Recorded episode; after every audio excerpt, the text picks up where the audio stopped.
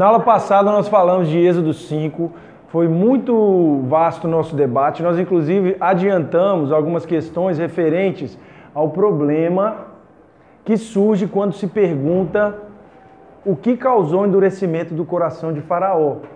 As interpretações de Romanos 1, que diz que Deus deixa as pessoas que escolhem não seguir a Ele para suas próprias vontades, e ao mesmo tempo nós falamos daquele texto misterioso lá de Romanos 9 que fala que Deus criou o vaso para honra e para desonra. E se vocês lembram muito bem, eu disse que os autores de Êxodo, assim como os autores do Novo Testamento, eles não tinham essa necessidade de explicar por completo as coisas como nós temos hoje. Então eles ficavam muito tranquilos e seguros ao dizer, por exemplo, que Deus causou o coração de Faraó um endurecimento. Eles não queriam explicar aquilo com mais detalhes. Bastava ele esse tipo de resposta. Mas nós que vivemos um tempo diferente, influenciado por outros tipos de corrente filosófica, nós queremos saber Deus por completo. Então nós falamos sobre essa questão da humildade, de como ler a Bíblia pelo que a Bíblia é, e talvez o que tenha sido o ponto alto da nossa última aula foi o fato da forma como Paulo terminou o capítulo 9 de Romanos, aquele trecho, ele termina no capítulo 11 com um louvor, uma exaltação. Vocês lembram lá que foi lido a passagem? É, ó, quão grandes os mistérios de Deus e quão profundas são. Então, eu não lembro de cabeça para falar perfeitamente, mas mostra o seguinte: diante daquele mistério revelado, Paulo não ficou apenas numa investigação acadêmica, mas ele dobrou seus joelhos, aquilo terminou em louvor. Eu acredito que a atitude mais correta diante da soberania, do mistério de Deus, não seja necessariamente a perguntação. As perguntas são necessárias, mas elas né, devem nos levar aos nossos joelhos.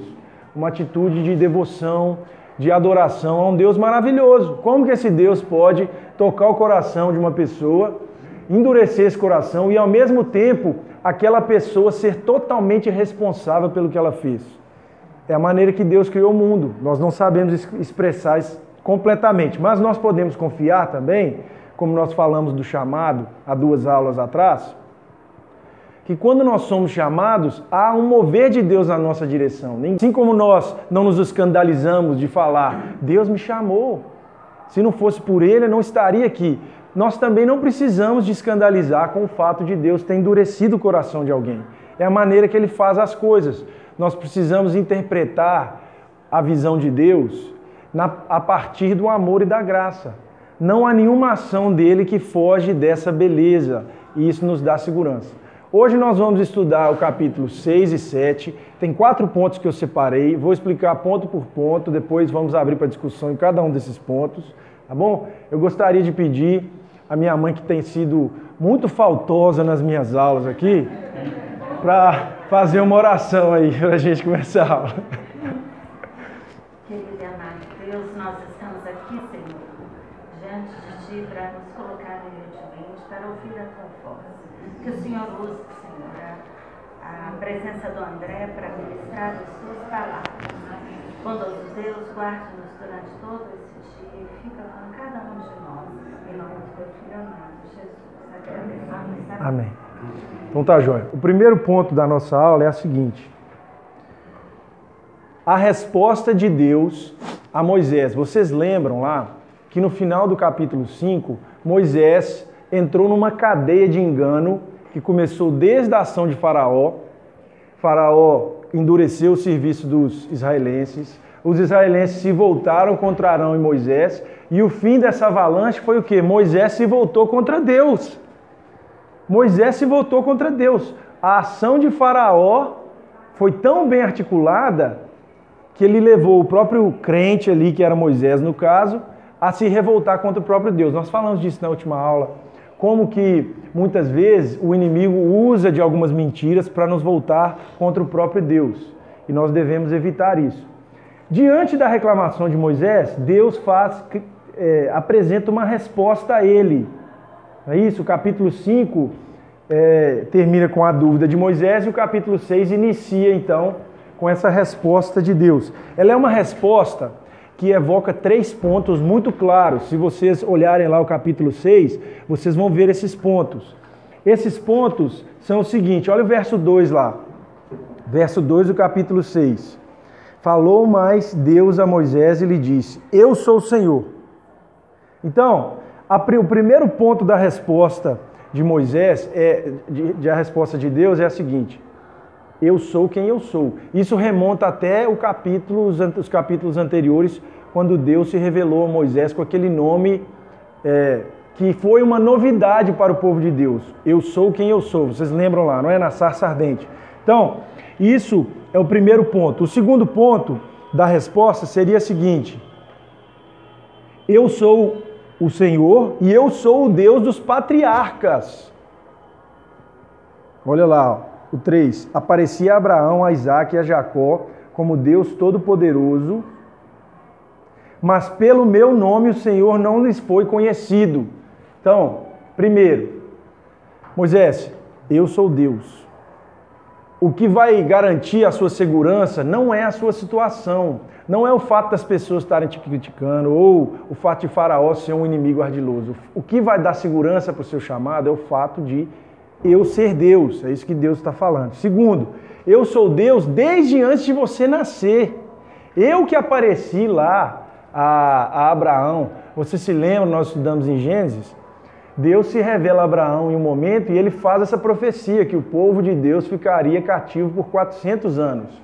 Então, não é novidade para Deus aquele tipo de rejeição. Inclusive, foi um dos temas que nós tratamos na última aula. E isso vai voltar também no capítulo 7. Deus, inclusive, permitiu que Faraó endurecesse o seu coração para que a glória dele fosse manifesta. Não tem nada que escapar dele. É muitas vezes essa é uma reflexão, talvez uma aplicação pessoal. Você, muitas vezes nós nos deparamos com problemas, nos focamos demais neles e esquecemos que esse próprio problema é um meio pelo qual Deus vai manifestar a glória dele. Às vezes, inclusive, o problema que você tem hoje faz parte do plano de Deus. É, normalmente nós temos a tentação de ver. O que, que é isso? É só o vento? É o vento. A presença está muito forte.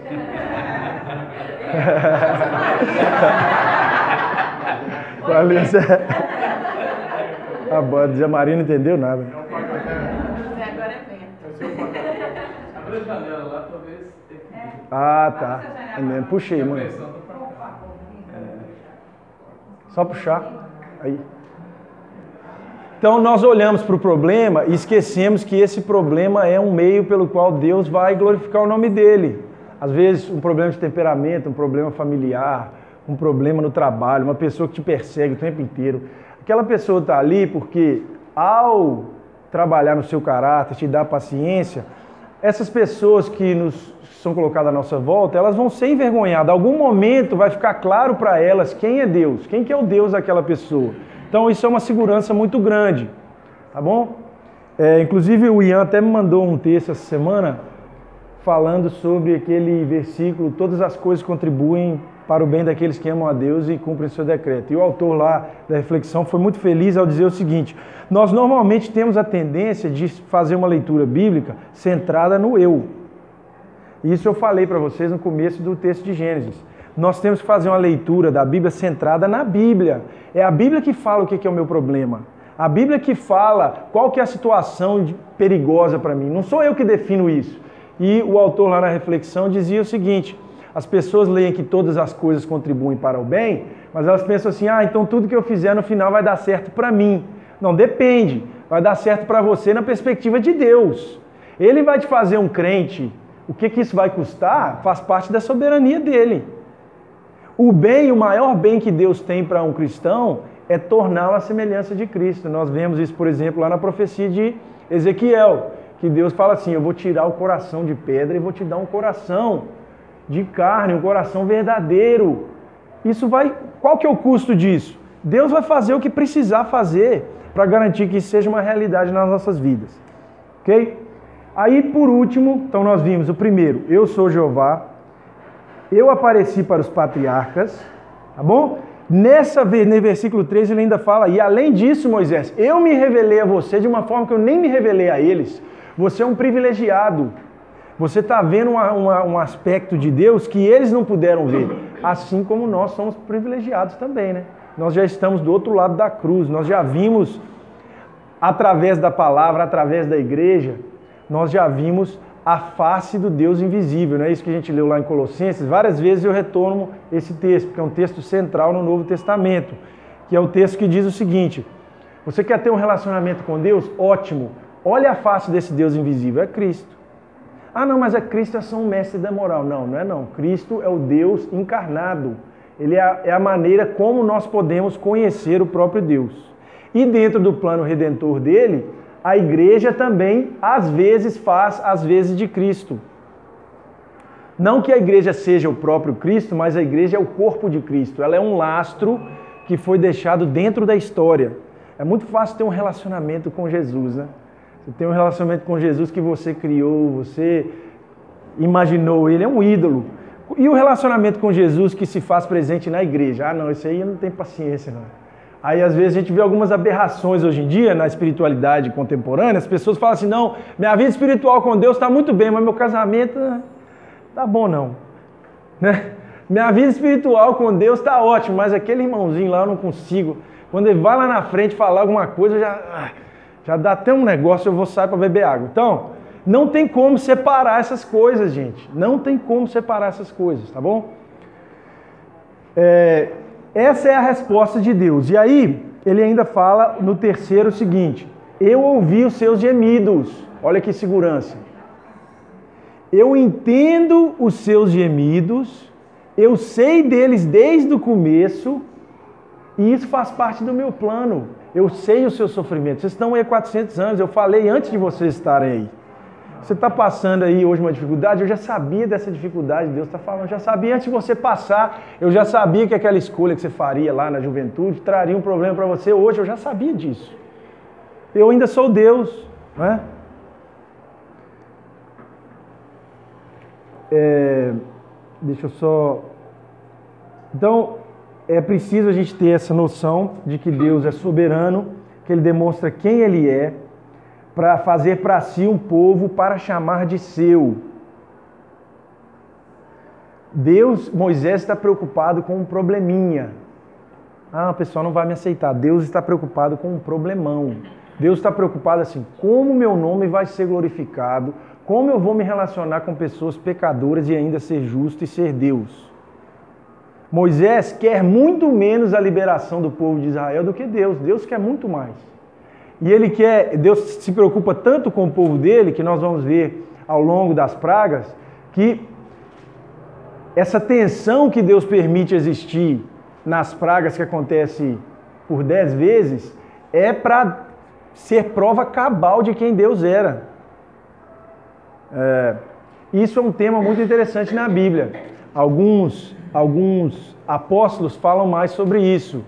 O apóstolo Paulo nem tanto, mas se você ler o apóstolo João, ele tem esse tema. É o tema que diz respeito ao seguinte: o diabo foi enganado por Deus. É, só meio estranho, né? Os pais da igreja usavam muito essa expressão. Porque quando Deus, Jesus foi crucificado, é como se o diabo estivesse falando assim: agora eu venci. Mas é aquele exato momento ali que ele estava perdendo. Então, esse tema é recorrente, em Faraó também, ele está ali, não, estou vencendo, estou vencendo. É exatamente nessa hora que ele está perdendo. É, o antigo Faraó colocou o menino Moisés lá na água. Agora, desculpa, ele matou as crianças no Nilo. Agora eu estou ganhando. É exatamente no Nilo que o neném vai sair. Então, é, é impressionante isso.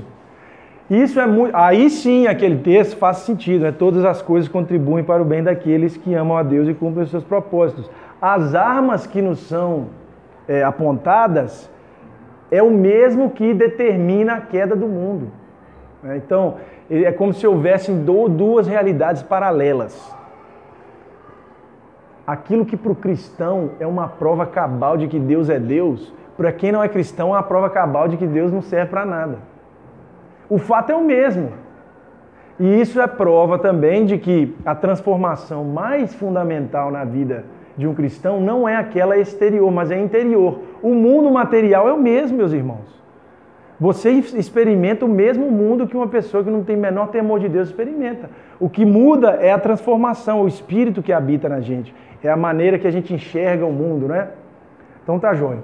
Algum comentário aqui que vocês possam ter alguma coisa que foi vista, que eu talvez tenha me escapado dessa primeira passagem aí, dos 6, 1 a 13, vocês enxergaram alguma coisa aí que ficou faltando durante a semana, quando vocês estavam lendo? Eu só identificaria a nomenclatura do engano. Aham. Ah, porque Deus enganou ele e enganou Ah. si próprio. Ele enganou si próprio, claro. Seria é, enganar, seria uma palavra? É, Não, seria engano mesmo, mas ele mesmo isso. se enganou. Não é, é uma palavra. Eu concordo. Assim, eu- mas os, os pais da igreja usam essa palavra mesmo. Por isso que é assim. E quando eu escutei a primeira vez, é um pouco. Tem uma ironia, tem uma ironia na, na, na maneira de falar, mas eu concordo. Deus não pode enganar.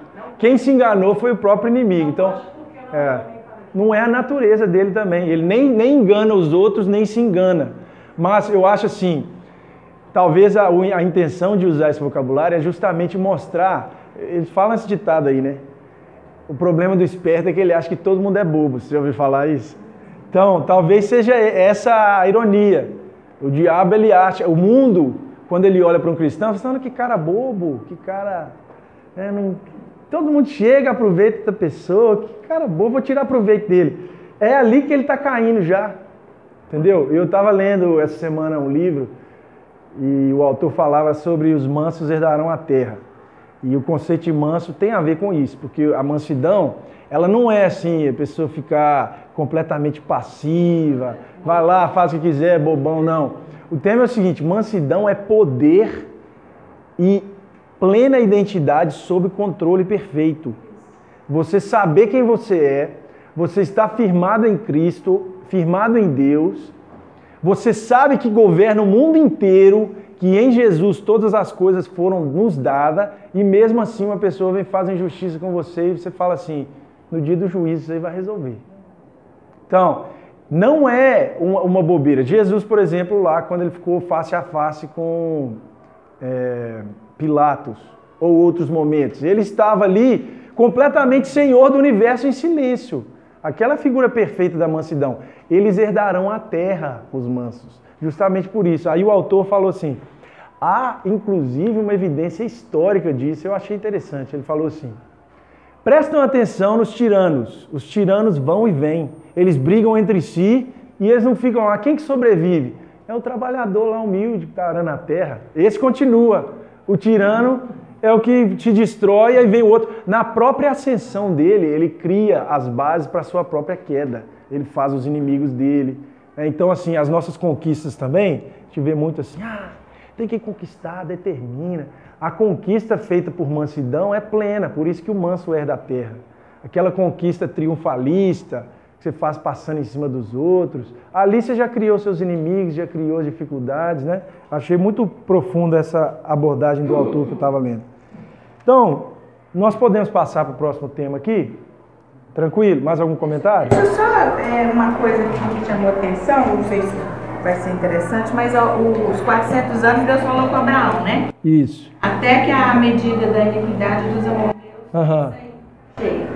Mas Noé amaldiçoou Canaã, né? Quando o negócio da terra. Aham. E a terra que Deus ia dar para o povo era a terra de Canaã. Entendi. É, eu não sei, eu tenho que voltar lá, eu não sei se ele amaldiçoou a terra ou o povo. É o povo. Sim. O povo. Então, é, eu, não- eu acho que há uma divisão. Uma fase meio geográfica da. Não, da mas é Israel. interessante, é. A gente tem que voltar para saber. Para ver. Mas assim, tem que ser devagar, né? Não tem jeito de pegar tudo. É, eu não, eu não, não tinha me atinado para isso, mas eu acredito que há uma diferenciação entre amaldiçoar o povo e a questão da terra. Tá bom? Inclusive a terra já era de antemão, porque se vocês lerem lá, a Bíblia é cuidadosa nisso. É, parece que Abraão havia comprado um terreno lá, vocês lembram lá, comprou com dinheiro bem caro, inclusive, para ficar claro lá na narrativa bíblica, é nosso mesmo. Nós estamos indo lá tomar o que é nosso, não foi? Na narrativa bíblica, não é assim, ah, Deus falou assim, vai lá e toma aquele lugar que todo mundo tem. Não, na visão bíblica, aquilo já tinha sido dado por Deus por uma série de questões políticas, de dominação, que inclusive tem a ver com o plano vamos dizer assim, de Babel, ou o plano que vai contra Deus, aquela terra acabou não ficando na mão do povo de Deus naquele momento. Tudo dentro da soberania dele, tá bom, gente? Ok. O segundo ponto que nós vamos tratar aqui é a genealogia e o ministério de Arão. Toda vez que vem uma genealogia, a gente fala assim, ó.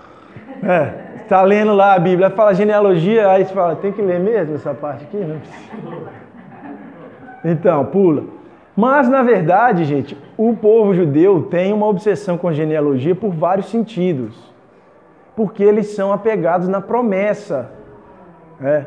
As pessoas vêm de pessoas. É algo extremamente protestante, tá bom? Da nossa denominação, achar que Deus é, levanta pessoas sem qualquer contexto social. Às vezes a gente sofre desse estigma. Nós pensamos assim: ah, a pessoa vai lá, pega a Bíblia, começa a ler e ela vai fazer um ministério a partir disso. Pode acontecer esse caso, mas a princípio, pensa bem, como que a igreja foi estabelecida? Por homens. Essa igreja estabelecida foi se propagando por homens que pregaram para outros homens. Então, não existe uma espiritualidade de um homem só. Eu bato nessa tecla porque esse é um dos efeitos colaterais da nossa tradição. Lá no Canadá, nos Estados Unidos, isso já chegou até um extremo. Você conversa com as pessoas assim e fala: Você não vai na igreja, não? Não, mas Jesus é meu Salvador. Uai, se Jesus é seu Salvador, você está tá lá no meio do povo dele, junto com o corpo dele, né? Então, isso, a, a ideia da genealogia traz esse tema. Deus escolhe pessoas que estão de alguma forma relacionadas. No caso do povo judeu, era a questão da circuncisão. Então, era algo genético. No caso do, da nova, é, desculpa, no, do novo Israel, que é a igreja de Cristo, é através dos pais da fé. A gente tem que ter um apreço às pessoas que nos batizaram, aqueles que nos trouxeram para Cristo. São pessoas que Deus usou de forma grandiosa para nos chamar. Então, eu acredito que a genealogia remonta esse tema. Eu acho que aplica de uma forma geral a toda a genealogia. Essa aqui específica diz respeito mais a Arão do que Moisés. Se vocês abrirem lá no capítulo 6, vocês vão perceber duas coisas. Primeiro, a genealogia começa e termina do mesmo jeito. Olha antes lá antes da genealogia começar.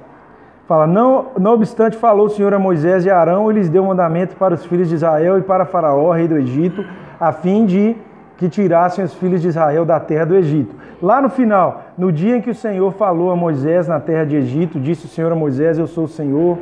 Então, os comentaristas falam que isso é o que eles chamam de moldura de genealogia. É uma forma de localizar a genealogia. Essa genealogia tem um sentido teológico, ela tem um significado que deve ser analisado.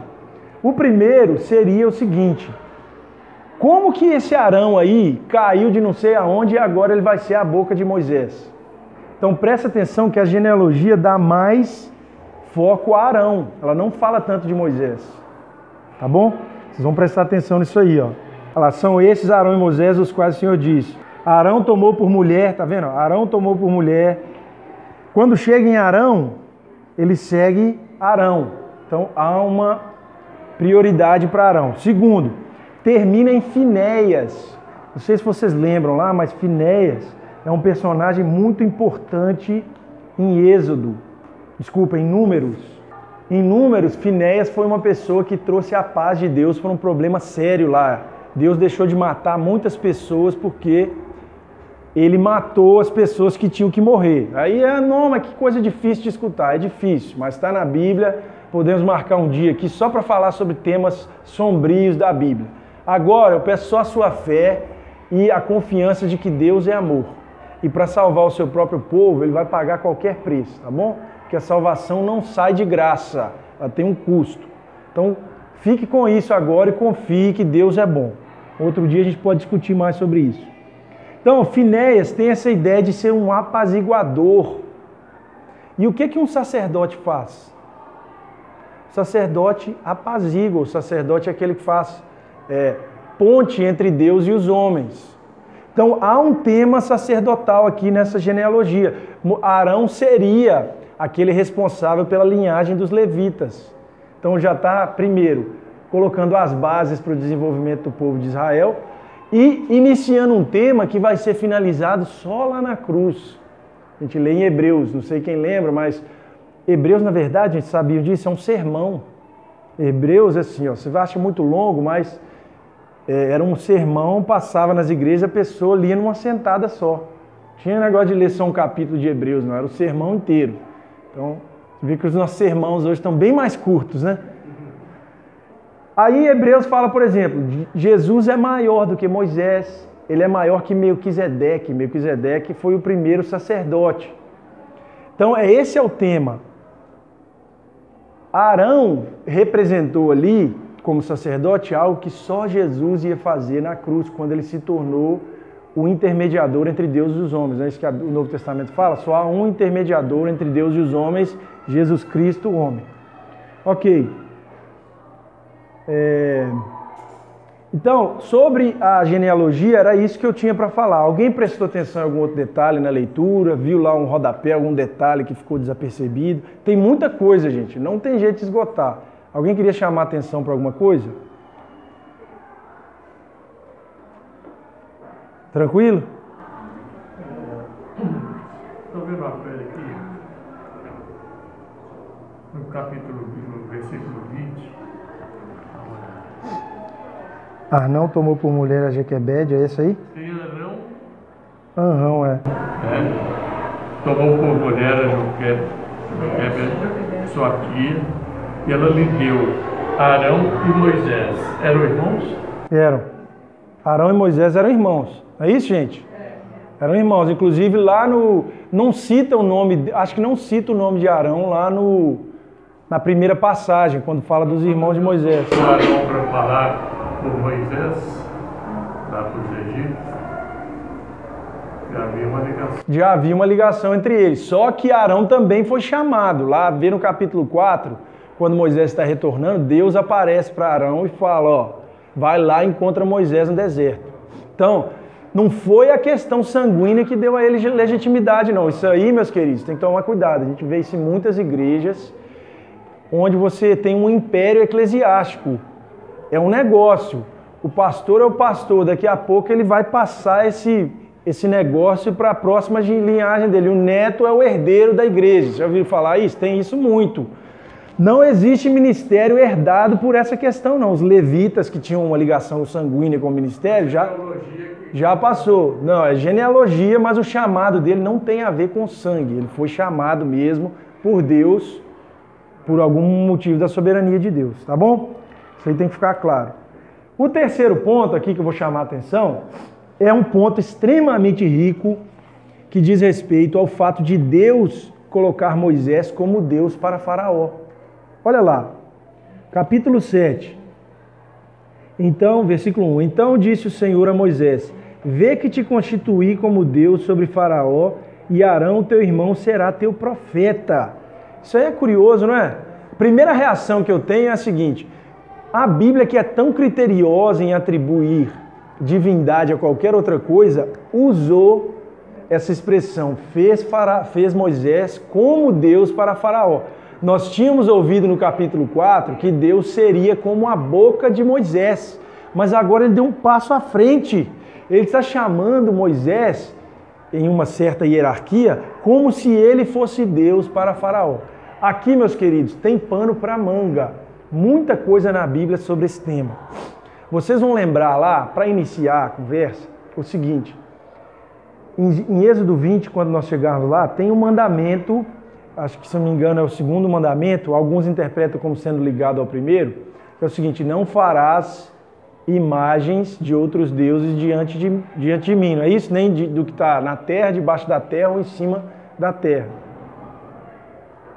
Por que, que a Bíblia ou a lei de Deus não permite a criação de imagens? Você vai encontrar essa resposta lá em Gênesis.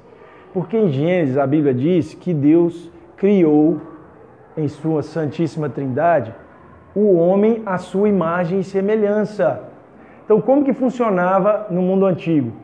Toda cidade, todo povo tinha um templo e nesse templo eles colocavam uma divindade que operava naquele templo. Só que o templo de Deus é o planeta Terra. E a imagem dele somos nós.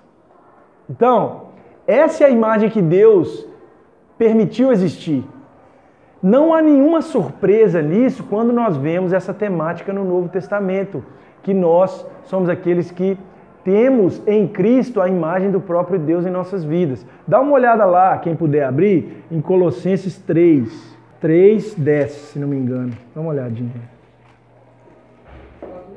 Pode, lê lá. E você vestir do novo homem que se refaz para o pleno conhecimento, segundo a imagem daquele que os criou. É. Então, um, desse, um dos temas está aí.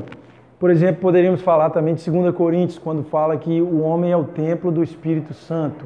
A linguagem é de religião antiga, é essa ideia que está presente. Os pagãos fazem uma divindade controlada, uma divindade é, que você tem o domínio total dela. Como? Você faz barreiras para ela, você cria limites. Por isso que os pagãos, as religiões ao longo do mundo, da história, elas têm muitas limitações geográficas, porque você pode escolher a hora de ser religioso. No cristianismo, não. Quando você é o próprio templo, não tem como escapar. A prática de culto do cristão é o tempo inteiro, por isso que o apóstolo Paulo diz lá: quer comarmos, quer bebarmos, quer qualquer coisa que façamos, faça, façamos para a glória de Deus. O cristão cultua o tempo inteiro. Não é só um momento de culto aqui, não. É um momento importante com a igreja reunida. Mas o nosso culto permanece 24 horas por dia, não tem como escapar. Então, esse é um tema muito importante. Nós fomos chamados para ser a imagem de Deus. Existe na Bíblia a ideia de que nós fomos criados à semelhança de Deus, mas também na mesma Bíblia existe uma ideia de que você precisa se tornar a imagem de Deus. É quase uma ironia, né? Como você vai tornar uma coisa que você já foi criada para ser? Existe nesse meio a queda e existe nesse meio o plano redentor.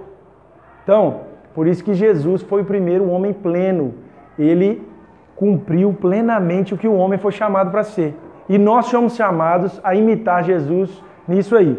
O segundo ponto que eu quero chamar a atenção é o seguinte: é o chamado de, ao ser a imagem de, de Deus, nós somos também compelidos ou encarregados de comunicar essa imagem às outras pessoas. Muitos aqui já devem ter escutado aquela palavra assim: ah, muitas pessoas não vão ler a Bíblia. Então, você precisa ser a Bíblia que essas pessoas nunca leram. Vocês já ouviram falar isso? É uma, é uma interpretação válida, porque, segundo Coríntios, lá, o apóstolo Paulo fala que nós somos cartas escritas pelo dedo de Deus, pela graça dele. Nós comunicamos com a nossa própria história a graça de Deus, o que ele fez para nos redimir.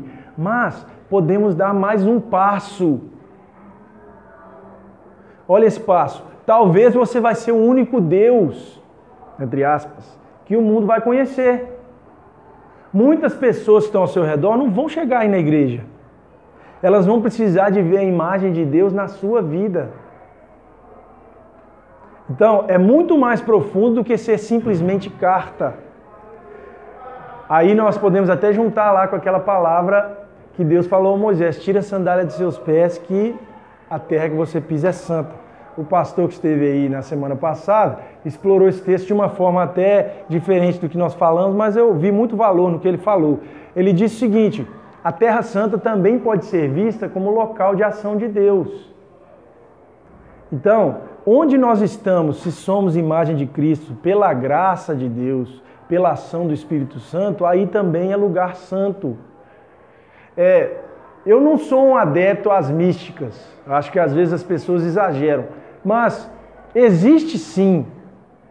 Nós somos seres espirituais. Existe lugares, pessoas, situações que você percebe um, um ambiente diferente, uma paz diferente. Você percebe uma pessoa de oração, você sabe, a pessoa fala, o tom de voz dela, o equilíbrio.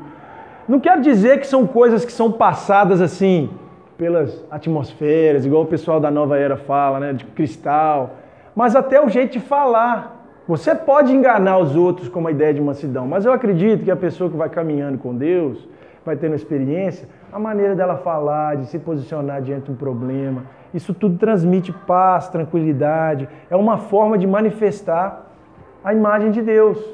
E o mais curioso é o seguinte, como que um Deus tão poderoso escolheu usar esses vasos quebrados, como diz o apóstolo Paulo, os vasos mais feiosos para carregar essa mensagem maravilhosa. É o que, que o nosso Deus faz. Ele escolheu fazer isso. Mais uma vez, a igreja no centro da obra de Deus. A igreja não é um, um puxadinho da salvação, não, gente. A igreja é o olho do furacão, é o momento exato onde Deus transforma as nossas vidas. Seja essa igreja a igreja que nós experimentamos em casa, ou a igreja que nós experimentamos ainda de forma mais plena, como o Elmo falou, né? Onde há pessoas, há problemas, onde há muitas pessoas, há muitos problemas. Mas é justamente aí onde esses vasos quebrados, pessoas com histórias difíceis vão se encontrar e mostrar para o mundo lá fora, olha só, olha o fulano de tal, olha o que, que ele era antes, olha o que, que ele carrega hoje, olha o ciclano, olha o que, que ele era antes, olha o que, que ele carrega hoje. Aí nós podemos até juntar com Efésios, né, que fala que a nossa vida é um troféu de Deus diante das potestades. O mundo fica confuso, né?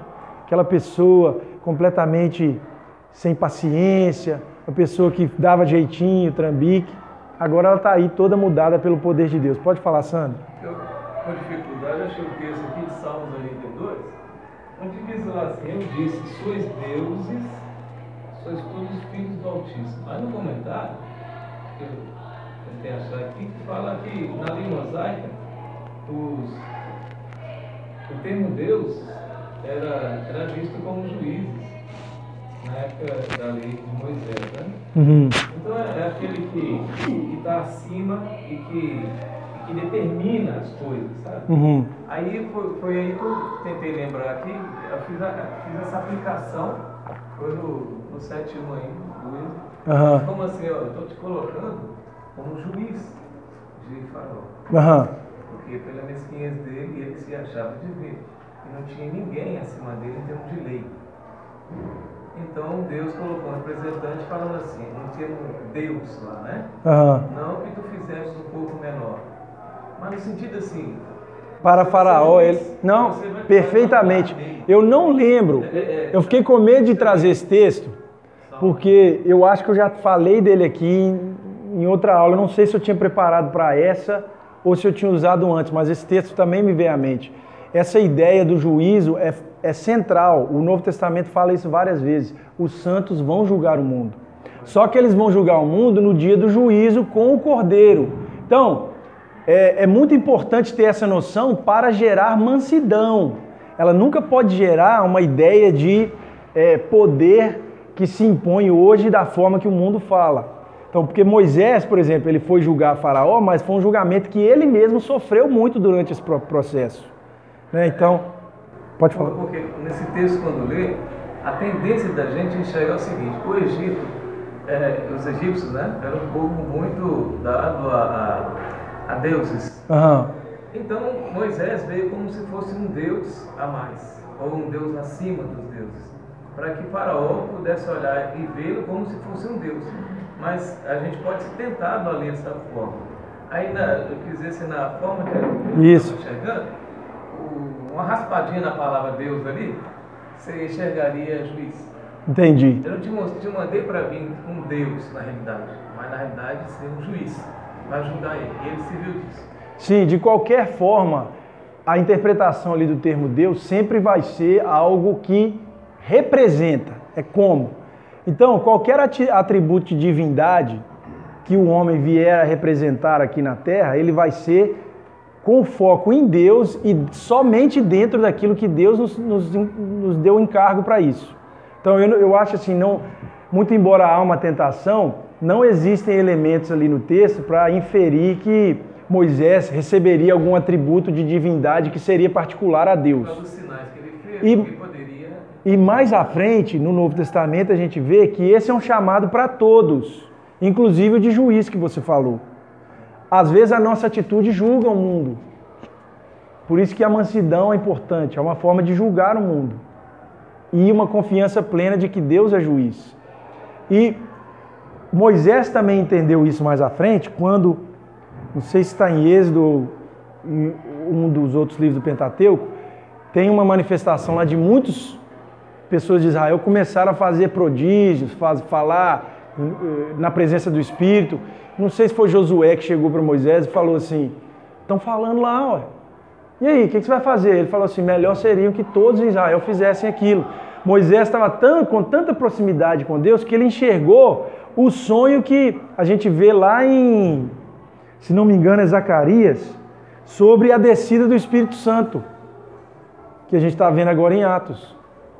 Ou seja, vai chegar um tempo que todos vão, vão ser representantes de Deus, vão ser para o mundo a imagem de Deus. Então, muito obrigado pela contribuição. Acrescentou muito essa questão do juiz aí. Eu acho que é, complementa bem. É muito bom. Porque Moisés ele não se apresentou como Deus a Faraó. Deus colocou ele como Deus. Exatamente. Ele não falou hora nenhuma que ele, que ele era Deus. É. Colocarei como Deus e Arão como seu. Moisés, em momento algum, que era Deus. Outra coisa, eu falei isso em algumas aulas, mas quem não estava aqui, é se você vê mais uma vez esse tema da hierarquia, que a gente percebe dentro da igreja também. Essa é uma palavra difícil de lidar, mas tem hierarquia, gente. O, a, a obra de Deus funciona com hierarquia. Moisés, Arão e o povo. Então existe hierarquia dentro da igreja e uma forma de amar a Cristo é amar as pessoas que estão sob a, a nossa liderança, que independente de eles estarem fazendo a melhor coisa ou não, Deus permitiu que eles estivessem ali. Mais uma vez liga com o tema da mansidão.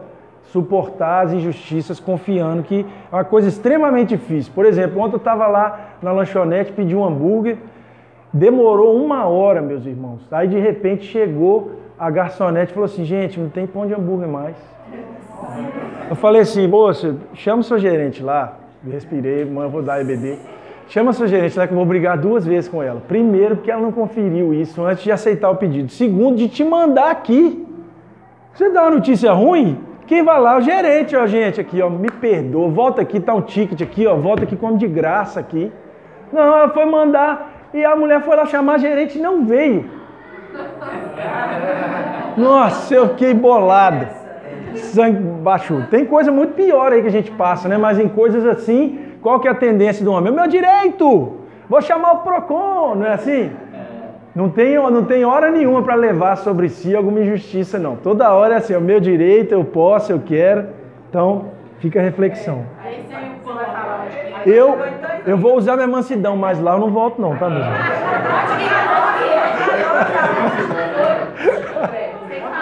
Não, posso falar. Antiético. Gente, pra gente, pra gente terminar aqui, ó.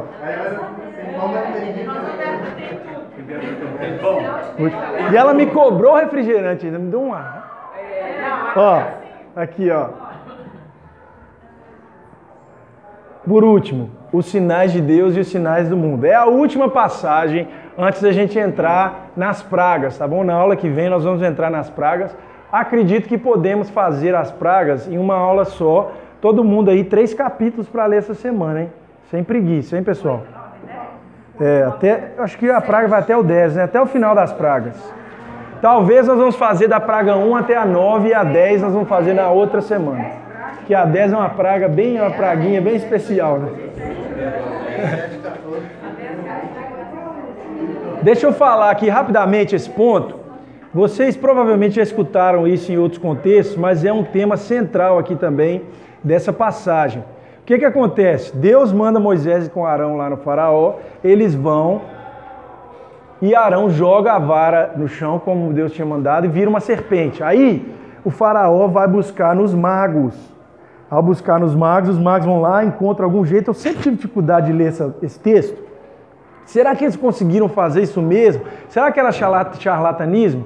Eu acredito que eles conseguiram mesmo, com base em outros textos da Bíblia. Por exemplo, nós podemos relacionar isso com o texto de Apocalipse 13, que fala que a besta vai realizar sinais e maravilhas. Existe algum limite do próprio poder do inimigo e dentro desse poder acontecem alguns sinais. Então, o que, que aconteceu? Eles transformaram três cobras. Só que a cobra, a serpente de Arão, comeu as três serpentes. Nós podemos explorar isso de várias formas, inclusive alegoricamente. Eu queria chamar a atenção, primeiro, para a atitude de Faraó de buscar sinais em outras coisas mais confortáveis. O problema do sinal em Cristo é que não tem jeito de ser separado. Quando o sinal é em Cristo, é o sinal é completo. E o sinal é mude a sua vida, arrependa, transforma a sua vida. O mundo quer ver sinais, mas essa segunda parte ele não quer ver. Faraó queria sinais, mas ele não queria, deixa o meu povo ir. Então ele foi lá e buscou no jeitinho dele. Como que nós podemos falar disso hoje? Por exemplo, Jesus liberta das drogas. Ah, não, mas tem aqui uma comunidade que faz um trabalho psíquico, não tem nada a ver com religião, que liberta também. Jesus liberta do problema emocional. Ah, não. Tem um grupo aqui que é um grupo. Vocês estão percebendo alguma semelhança? Você consegue algumas soluções parecidas, mas que não, redim, não é, renovam, não perdoam o homem e tragam, traz, capaz de trazer salvação para esse homem. Então, é que eles chamam lá no. Eu não lembro essa palavra aqui em português, mas lá eles usam nos Estados Unidos é counterfeit. É alguma coisa assim que é, um, um, é uma imitação, é quase como se fosse um, um produto paraguaio. Ele vai até um certo ponto, mas ele não resolve o problema do homem. É isso que está acontecendo aqui. Faraó, ele se sentia feliz. Ele se sentia feliz quando os, os magos dele faziam um sinal. Normalmente é esse tipo de sinal que as pessoas, quando são é, confrontadas com a palavra de Deus, que elas buscam. Elas ficam algum momento assim, agora. Mas elas vão, fazem uma pesquisa e falam assim: ah, mas também cada um tem a sua religião, né? Cada um se encontra paz aonde quiser. É uma forma de relacionar com esse texto. Mas de uma forma ainda mais específica, agora, com humildade, olhando para dentro da própria igreja, eu quero falar um tema até que o Ian, o Ian pregou aí na juventude, na quarta-feira, tem um mês e pouco, aquele texto de João lá, primeiro, segunda João, vou até citar aqui hoje, é o tema dos falsos profetas, que fazem sinais e maravilhas, está aí na televisão, em todos os lugares, mas não trazem o sinal de Cristo de forma completa. Por exemplo, eles vão falar de sinais, vão ah, resolver o problema de um caroço, de alguma coisa, mas nunca fala de pecado. Nunca fala de arrependimento, nunca fala de transformação de vida, não fala de, cru, de Cristo na cruz, não fala que não há outro caminho senão Jesus Cristo. Aí um tanto de, de pessoa começa a seguir. Então existe essa, essa, esse tema aqui em Êxodo, é o tema do engano através de sinais. Eu acabei de citar lá o texto de Apocalipse, depois vocês leiam. Apocalipse 13 fala que a besta operou sinais e maravilhas e muitas pessoas seguiram. Eu acredito que esse texto pode significar uma besta específica, mas ela representa o espírito do anticristo que está aí. Você vê, já opera. Então você vê igrejas aí fazem sinais e maravilhas, mas não tem uma palavra de arrependimento, de transformação, de humildade, só triunfalismo, é milagre para ser melhor de vida, milagre para. Nunca é um milagre para vencer o pecado. Né? Só que eu quero falar com mais humildade ainda, gente para a nossa própria igreja. Eu falo assim, não é a Igreja Batista do Bom Retiro, não, é nossa denominação. Eu vejo hoje que em muitas igrejas do nosso perfil aí, batistas, presbiterianas, com todo respeito, tem surgido um tipo de prosperidade que não é a prosperidade materialista, dizer assim, a prosperidade financeira, mas é uma prosperidade emocional. Vocês fizeram a reflexão, vocês vão ver isso várias vezes as pessoas apresentando Jesus para você ser uma pessoa mais equilibrada, uma pessoa melhor, que você agora vai ter os, as bases certas para caminhar confiante. É uma pregação que ela não diferencia muito dessa maneira aqui que o, que o faraó reagiu, porque ela não vai no ponto da ferida, meus irmãos. Quando Jesus estava lá com o paralítico e ele perdoou o pecado do paralítico antes de curar, tem uma mensagem muito importante ali. Sem o perdão dos pecados não há renovação do homem. Nenhum milagre chega aos pés do renascimento de um perdido. Aí eu quero falar para vocês. Alguns comentaristas dizem o seguinte: quando Deus criou o mundo, ele apresentou um poder que é chamado de ex nihilo, em latim, que significa criar do nada. Alguns comentaristas falam, e eu concordo, que quando Deus cria novamente uma criatura caída, o poder dele é manifesto de forma muito mais maravilhosa. O que, é mais fácil, gente? Criar do nada ou se pegar um. Aqui, ó. Uma coisa que está toda bagunçada, toda atrapalhada e fazer um novo ser dali. Por exemplo, a igreja está conversando hoje em dia sobre refazer lá algumas coisas no templo, mudar lá. Parte Isso. Parte elétrica, estética e tal. É uma trabalheira, gente. Dá vontade, tem hora lá, às vezes eu vejo meu pai falando lá que é da comissão de obras, dá vontade de derrubar esse trem todo e começar de novo. Só que Deus não faz isso. Ele pegou a sua vida do jeito que estava. Então o poder dele é maravilhoso. Não é assim uma criação que ele faz no Natal, tá lá pronto, não. E além do mais, as, as, as ferramentas que ele usa para forjar esse ser em você é o sangue do próprio filho dele, um sangue valioso, precioso. Tá? Não, é, não é um jeitinho que ele faz. Então, não é não. Então nós temos que estar atento a isso aí, porque nós percebemos às vezes isso dentro da nossa própria denominação. Não é uma questão assim, ah, você vai ter carro, ah, você vai ter a cura do milagre, mas você vai ser curado. É um evangelho que a gente chama de terapêutico. É uma mensagem que você poderia escutar em qualquer outro lugar. Alguns sermãos aí você pega, leva lá numa mesquita. Mesquita muçulmana, né? O cara, ó, gostei de ver esse Deus aí. Não tem escândalo nenhum, não tem pecado, não tem cruz, não tem nada. Ontem mesmo lá eu estava num, numa situação, é, assim, às vezes as pessoas pegam o momento da pregação, ficam contando histórias, é, entretendo as pessoas, Aí no finalzinho, lá, cinco minutinhos, vai, então, gente, vamos mudar de vida e tal, vamos lá, agora tem uma nova chance tal, vai todo mundo lá na frente. O que, que é isso, gente? Aí essas mesmas pessoas que estão lá na frente, daí duas semanas estão lá na frente de novo, ou nunca mais volta na igreja. Então, o poder, gente, da transformação do evangelho, ele é manifestado no momento da proclamação dele. Quando a gente fala a palavra verdadeira, é o Espírito de Deus que tem que transformar o coração. Não é o convencimento da pessoa. Não é a capacidade do comunicador de. Ó, gente, qualquer um como faraó consegue fazer um curso lá de retórica, aumentar o som, falar mais alto, aí fala baixinho assim, ó. Você vai mexendo, vai movendo. Já viu o tanto de pastor que leva a gente assim? Só falar mais alto, aí fala baixinho. Porque tem uma história que você precisa escutar. Isso é técnica, gente. Qualquer um faz isso. A palavra de Deus é muito mais do que isso.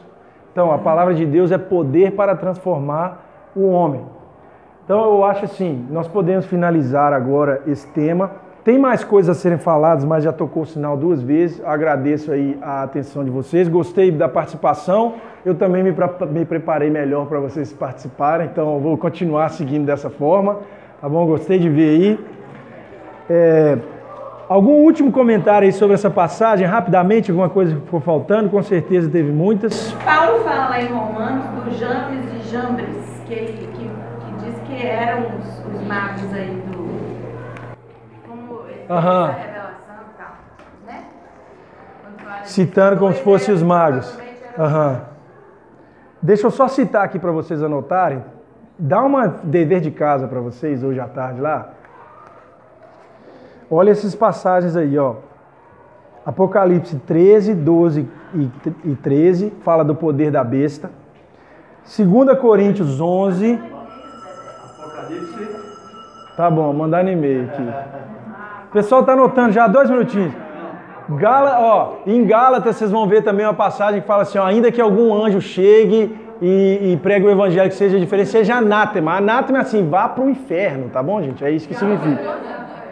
Gálatas 1, Gálatas 1. Eu esqueci o verso. Lê o texto lá. 13. 2 João 7 a 11. Qual o capítulo? Só tem um capítulo, gente. Tá bom? Isso. Segunda João. Segunda João. Apocalipse 13, 12 e 13. Vamos levantar aí, vamos orar para a gente terminar? Só para lembrar aqui, ó, me dá um minutinho para falar isso aqui. Pode ficar em pé, pode ficar em pé. Quando, quando o apóstolo João fala lá, ó, nisso conheceis que a pessoa pertence a, a Deus, que ele confessa que Jesus veio em carne e morreu. Ele não falou assim, nisso conheceis que a pessoa pertence a Deus, que ele fala bem, que ele canta bem, que ele opera milagre. Não foi nada disso. É confessar que Jesus, que o ministério dele é para perdoar o homem pecador. Isso é que é, é determinante. E o apóstolo João é tão sério com isso que ele fala assim: ó, se alguém vier com uma conversa aí que não tem nada a ver, nem recebe em casa. É. Que ele fala. Nem recebe em casa a pessoa que se diz cristã e não reconhece Jesus como sendo o centro. Os pregadores são meio vaidosos também, né? Eu faço isso porque eu oro, é. eu sozinho. Eu sou Exatamente. eu É isso. Isso mesmo. Vamos orar então, gente. Deus, muito obrigado por esse dia, pela tua palavra que é maravilhosa. Nós pedimos que o seu Espírito complete em nós aquilo que o Senhor tem revelado a nós. Abençoe cada um aqui. Nos dê a capacidade de estarmos sempre mais achegados a Ti, estando declarando sempre em nosso viver que Jesus veio para o perdão do homem, que Ele é o Teu Filho, que Ele é o próprio Deus. Fala conosco no restante desse dia, nos dê um dia na Tua presença. Ah, Eu te agradeço muito pelos meus irmãos aqui da classe, que possamos continuar crescendo e caminhando cada vez mais próximos de Ti. Em nome de Jesus que nós oramos. Amém.